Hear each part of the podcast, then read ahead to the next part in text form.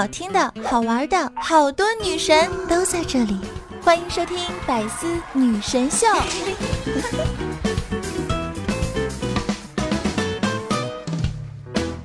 告诉你们一个道理啊，这肉啊长出来还可以减，但是那些零食过期了就不能再吃了，所以千万别浪费啊！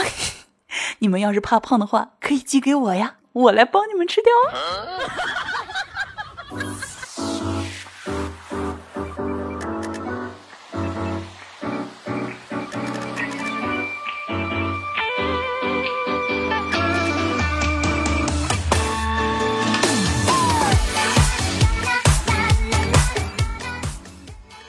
Hello，节目前各位亲爱的小耳朵们，大家周五好，欢迎来到百思女神秀周五一本正经版，我是有节操、有内涵、有深度又不缺少温度的四有女神金主播小甜妞啊！又到周五啦，想我了吗，死鬼们？那这个不知不觉啊，已经又到了九月份了啊！算算时间，小乔妞复工以后，已经又陪伴大家四个多月了呢，有没有一种时光荏苒？岁月如梭的错觉呢，仿佛一切都像是昨天发生的一样呢。嗯，没错，我依然是和昨天一样的沙雕。那九月份啊是这个开学季啊，那新学期新气象，新学期就要给自己定一个新的目标，嗯，坐等寒假。话说啊，这个一九级的小伙伴们啊，已经陆陆续续的开学了。那告诉你们一个秘密，在偌大的校园里。新生那是一眼就会被人看出来是新生的，那你们想不想知道是为什么呢？哎，各位学长和学姐，混迹校园多年过来人的经验来看呢，哼哼，因为有些事情只有新生才会做呀，比如说呢，成天发传单啊，推销清洁剂什么的，美名其曰是锻炼自己。还有呢，在社团招新的时候啊，就见着个社团就参加啊，拼命在新生群里联络学姐学长，只为第一时间且毫无困难的加入学生会。还有呢，学医的宝宝们啊，上实验课的时候啊，一般新生会直接穿上白大褂从宿舍去实验楼。然而，学长和学姐们通常都是把白大褂拿在手里，然后到了实验楼才穿上的。而且呢，新生下了实验课之后啊，还要穿着回寝室。显得自己好像很洋气一样，但是学姐和学长们其实是巴不得连上课都不要穿的。还有呢，中午在学校餐厅吃饭的时候，站在餐厅的窗口前认认真真的看菜单。嗯，其实告诉你们一个秘密：大学食堂的菜有着无限的可能，只有你想不到，没有你吃不到。什么番茄炒月饼啦，土豆炒油条啦，总之慢慢的你们就什么都懂了。还有呢，那些室友六个人走路并成一排的，把校园卡挂在脖子上的，还有提前到教室等着上课的，甚至是发表白墙的。嗯，其实表白墙上大家看的最多的是招聘广告和十五招零。所以呢，如何裸眼判断大一还是大四的学生呢？大一开学前一天晚上是这样子的：每门课准备好课本和一个笔记本、文件夹、铅笔、钢笔、记号笔、荧光笔、书包等等等等。然而，大四开学前一天晚上是这样子的：床垫底下，哎，随便翻出一支，连笔帽都没有的笔呀。在大一的时候呢，是全套妆容外加精心搭配的衣服；大二的时候，嗯，打底、眉毛加口红。大三的时候，只有买了新衣服才化妆。等到大四的时候，好吧，嗯，不穿拖鞋就是我已经对校规最大的尊重了。那说到这个校规啊，就再来给大家说说这个大学里面那些奇葩的校规啊。比如说什么大一不让考四级啊，这绝对就是连啃高中老底儿的资格都不给咱们呀。这样的结果呢，就导致有的小伙伴哎，直到最后一年四级都还没有过呀。再比如呢，大学晚上这个门禁规定啊。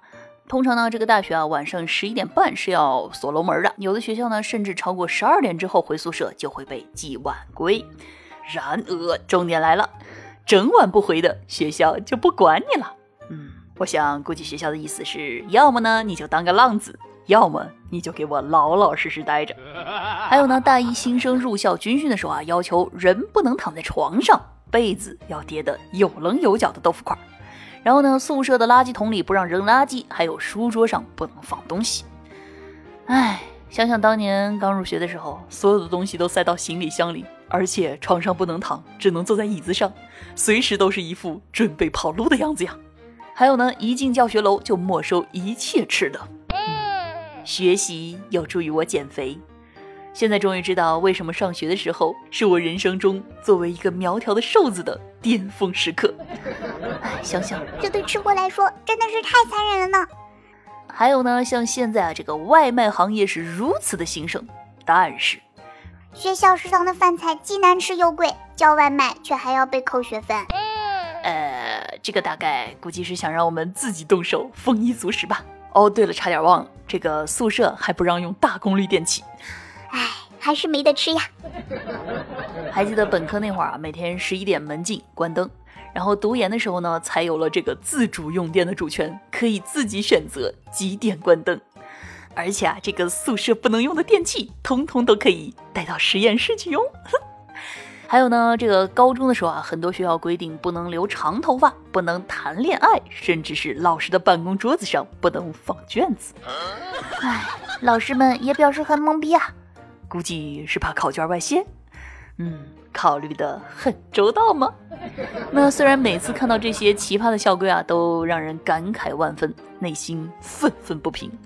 可是呢，真的等到有一天你毕业了之后啊，还真的是呢会去怀念这些条条框框的要求。在经历了大学四年啊，从一个好奇宝宝到司空见惯，从大一带着青涩懵懂走向大四，伴着怀念不舍想回到大一，那些令我们束手束脚的规定，也是我们永远都回不去的青春。所以呢，那么各位节目前的宝宝们，你们是否还记得当年刚入学的那个自己呢？是否还记得那些现在自己想起来觉得憨憨的瞬间呢？那欢迎大家在节目下方评论区和我们一起分享哟。那说到这个开学啊，你们以为只是孩子们的假期结束了吗？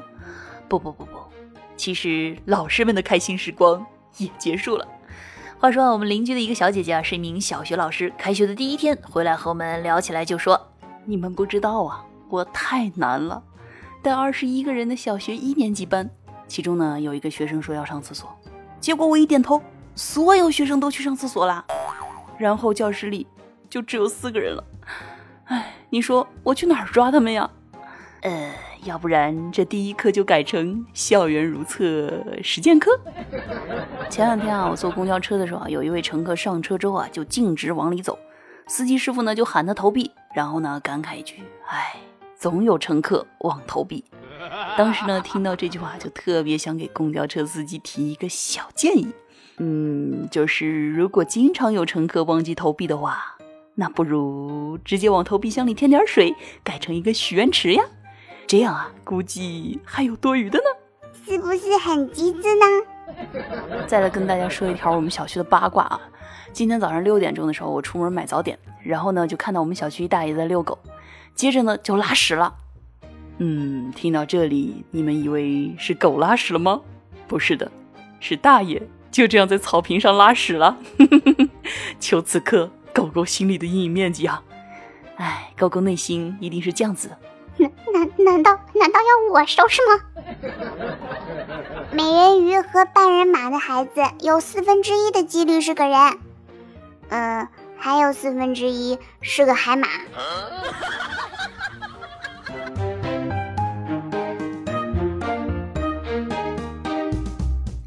欢迎回来！您现在正在收听的是由喜马拉雅独家出品的《百思女神秀》周五一本正经版，我是主播小乔妞，你手机里最正经的女主播。如果你喜欢我的节目，可以在喜马拉雅搜索“印第安小乔妞”，并且关注我，订阅我的个人娱乐专辑《一本正经》，收听更多内涵搞笑节目。如果好奇我的沙雕日常呢，可以关注我的个人新浪微博“印第安小乔妞”，抖音号“小乔妞”的拼音全拼。接下来呢是我们的这个沙雕新闻时间，马上呢进入一本正经的开心时间吧？哎，你们每次在发微信语音的时候啊，有没有这样的情况，就是把自己的这个语音默默的再回听一次，然后感慨一声，哇，太好听了。话说呢，有一个网友啊分享自己的真实经历，说有一天呢感冒了，然后发现自己的声音哇真的是太好听了，然后那一天就把好久没有联系的人都语音了一遍。好了，接下来呢，一起来看看今天的年度魔幻大戏话说私生饭追星被嫌丑，整容后睡了爱豆和队友。说到，日本有一个这个私生饭啊，苦苦追星，结果被人家嫌弃丑，然后呢就去整容了，变漂亮之后呢又回去找爱豆，之后呢不但睡了自己的爱豆，还睡了爱豆的队友啊。最狠的呢是他自己曝光了实锤照片，我勒个去，偶像剧都不敢这么编呀！想象一下，此私生饭将自己整容以前的照片拿出来，然后给爱豆看，告诉他，嗯，亲爱的，我已经不是以前那个被你嫌弃的小女孩了。我现在已经是钮祜禄甄嬛。不过呢，众多网友啊纷纷表示，他们的重点是：哇塞，霓虹国的整容技术真是有两把刷子呀！天哪，我的重点是日本医生真牛逼，好自然啊！妹子妹子，能不能把医院留一下呀？呃，现在我有理由怀疑这个妹子绝对是整容医院派来打广告的。但是另外呢，我不得不说一句，现在的爱豆都这么浮夸吗？哎，长得好看。果然是可以为所欲为呀！好看的皮囊千篇一律，有趣的灵魂两百多斤啊！不过呢，看看这个日本综艺选秀啊，就似乎可以不那么难理解啦。日本选秀群魔乱舞，最近呢，在日本的创造幺零幺的节目上呢，一众男选手惊人的才艺表演，让人哈哈哈哈，那是笑掉大牙。随便呢拿出来一个都能入选日本迷惑行为大赏，有人呢甚至当场表演这个起床穿裤子。额外呢，还给自己增加了难度，不用手。只见呢，这名选手是一顿托马斯拳旋，外加七百二十度倒立转体，双腿也因此差一点就继成了一个蝴蝶结啊，不是死结。甚至呢，穿上睡裤后原地打了一套军体拳。嗯，只想说佩服佩服。请问你每天早上都这么累的吗？还有什么在线表演打喷嚏之类啊？啾！呃，总之呢，难以想象啊，日本观众在电视前看完这一段给鼻子挠痒痒的大戏后，究竟会有何想法？在开学季到来之时呢，新疆的小伙伴们表示：“哎，太难了，兄弟，我太难了。”骑马成新疆学生必修课，新疆网友表示：“哎，不想解释了。”内蒙古人呢，骑马上学，新疆学生也开始骑马上课了。九月二号开学季，新疆阿勒泰市万名少年上马背的特色体育课堂正式启动。这意味着学会骑马、练习马术会成为阿勒泰市所有适龄中学生的必修课。哎，完，新疆网友们，这下白解释了。新疆的朋友们不都是骑驴上学的吗？你看阿凡提。然后呢，彻底说不清的新疆网友们打算放弃了，哎不装了，摊牌了，骑射都是我们新疆高考的必考题。于是呢，各个省份的网友啊都前来报道，安抚新疆网友受伤的心灵。我们广西长山歌是必修课呢。哎呀妈，都别解释了，我们东北人那都是穿着貂皮大衣，骑着傻狍子和熊瞎子上学的。我们海南的会不会爬椰子树和槟榔树，这可是男的可不可以嫁的关键哦。总哎，这个总之呢，希望新疆的网友们不要放弃，时刻告诉自己要坚强。不过呢，当代部分年轻人啊，觉得自己生活艰难的主要原因是爸妈给的生活费不够啊。新生开学向父母索要四千块生活费被拒绝。近日呢，一个大一女生的求助帖走红网络，她希望母亲给自己每月四千五百块钱的生活费，但却遭到了母亲的拒绝。她觉得自己很委屈，认为一个月两千块钱的生活费根本不够花呀。本人女，大一，目前在某新一线城市上学。但是我觉得我妈妈给我的生活费太少了。高中的时候她特别大方，给我补课什么的，补习班四千六千的，眼睛眨都不眨就给我交了。可是现在大学了，反而一个月就给我两千，每次我都是月底空了就要去吃食堂。我学费大概一年三万，再加上住宿费，我想每个月让我妈给我四千五，她拒绝了，还给我发脾气，认为我根本花不了这么多。可是女孩子本来就花钱多啊，什么护肤品啊，还有就是要买新衣服。要是有男孩子，肯定就花不了这么多。再说了，高中肯给我好几千补课，怎么大学就不给我了呢？我们同宿舍的，我觉得他们都挺有钱的，用的也都是好的，为什么我妈妈就偏偏不给我呢？大家大学时期的生活费都是多少呀？明明就是两千块钱不够花的。每个月两千块不够花，要四千五才够。话说这是神马概念？吃食堂是不可能的了，每顿饭最低标准也是外卖级别。朋友聚会经常在外面下馆子也是一定的了。什么住宿费、水电费都不用交，四千五百块全部用来自由支配。化妆品、护肤品、包包都用好的，口红怎么也得来好几支。就算不遇上换季，一个月也要买上几套衣服。必须这么花钱，四千五百块钱才能让他败光啊！哎，想想现在的孩子们还真是的啊，居然还拿妈妈高中的时候给交补课费做对比，说着妈妈交补课费眼睛眨都不眨，怎么拿四千五百块的生活费就这么难呢？哎，实在是想不出啊，这种话到底是怎么说出口的？妈妈付出了这么多，居然变成了孩子受委屈了。同时呢，这名女生啊还提到，同宿舍的室友都很有钱，用的都是好的，这典型的就是拜金呀，满脑子都是攀比。不过呢，相信有这样想法的大学生现在并不在少数，甚至是越来越多。哎，难怪网贷现在这么兴盛。孩子们啊，像这样的消费观念，早晚会害了自己。有空还是多读书，少看时尚杂志吧。接下来呢，一起来看一下上期节目的听友留言情况。听友独立微不是高傲啊，评论说听了五千多个小时的喜马拉雅，无敌是多么的寂寞呀。嗯，当你听个五千多个小时的小乔妞，那才是真正的无敌是多么多么寂寞。嗯，听友刘哈哈哈哈啊，评论说小乔妞姐姐的节目这么好听，都没有人抢沙发的吗？愿小乔妞姐姐越来越好，谢谢谢谢支持啊。听友世界上的特啊，评论说这次我又来评论了，读不读都没有关系，反正我第一次读了，这次又来更新了，啊，等的可不耐烦了。今天呢，想来看看，发现更新了，又来听了，顺便留个言。哎，话说我就喜欢这种没事就来长溜的，顺便还能留个言的小伙伴呀。听友凡人评论说，是的，一直在的，在听，在期待，在默默的追随小乔妞。哇，你们这样子，人家会骄傲的哟。听友七宗罪嫉妒啊！评论说吐槽小说，感觉吐槽改编的电视剧比较好啊。嗯，那有机会我们再来吐槽一下电视剧哦。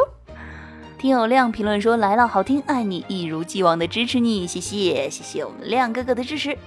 听友西若沙啊，评论说支持山西老乡，感谢老乡的支持。那我们节目当中有多少这个是山西的朋友啊？可以在评论里留言告诉我一下，让我看看，咱们说不定能开个什么老乡会啥的。听友和谐社会啊，评论说以前成绩很好，但是不爱交作业。初中的时候呢，班里的英语课代表是一个美女，但是我很讨厌她，因为她天天催我交作业。后来呢，高中又到了一个班，她还是英语课代表，又这样催我交作业，催了三年。如今呢，唉，他躺在我身边，还是每天催我回家交作业啊！哎呀，只想说牛逼啊，兄弟！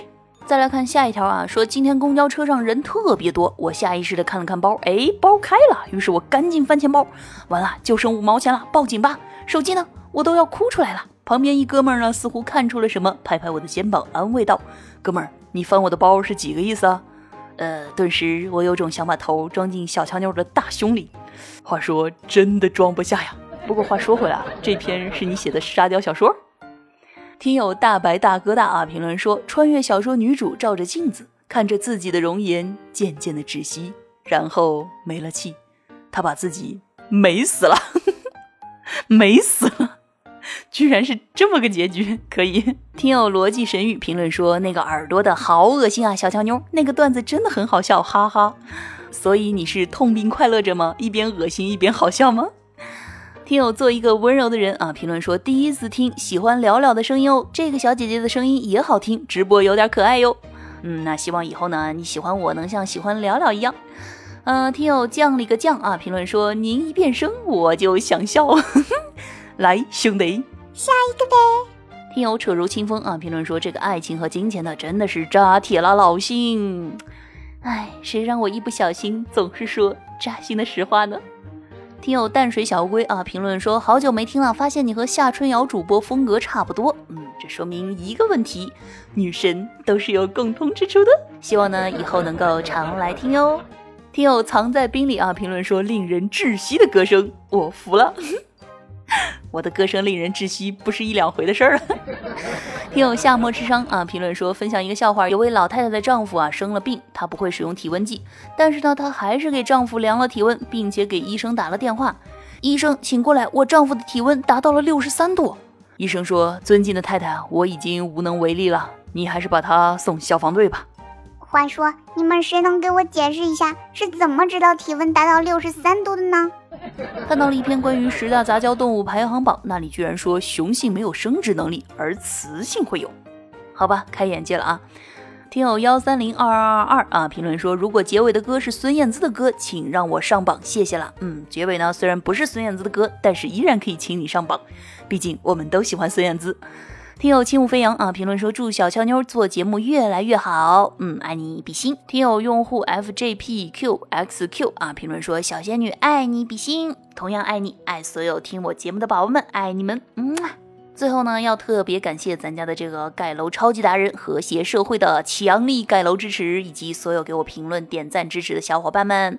好了，以上呢就是本期节目的全部内容了。节目前的宝宝们，记得在听节目的同时点赞、评论、转发，来做一个爱小强妞的乖宝宝哟。嗯，如果呢想要和我聊天互动，想要活捉我的呢，可以添加我的私人微信“印第安小强妞”的全拼。好了，让我们下期再见，拜拜，爱你们哟。嗯。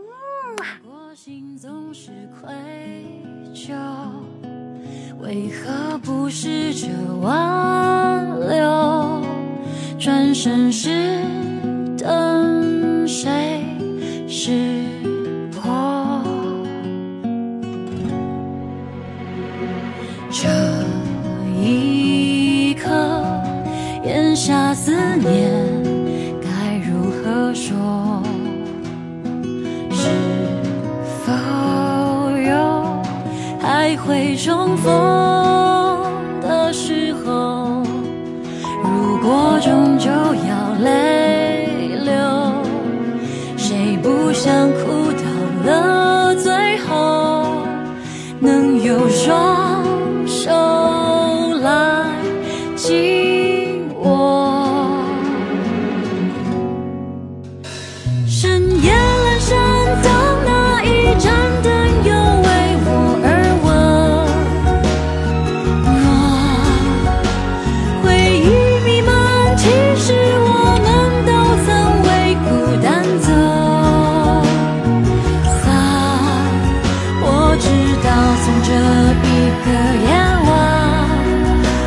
少年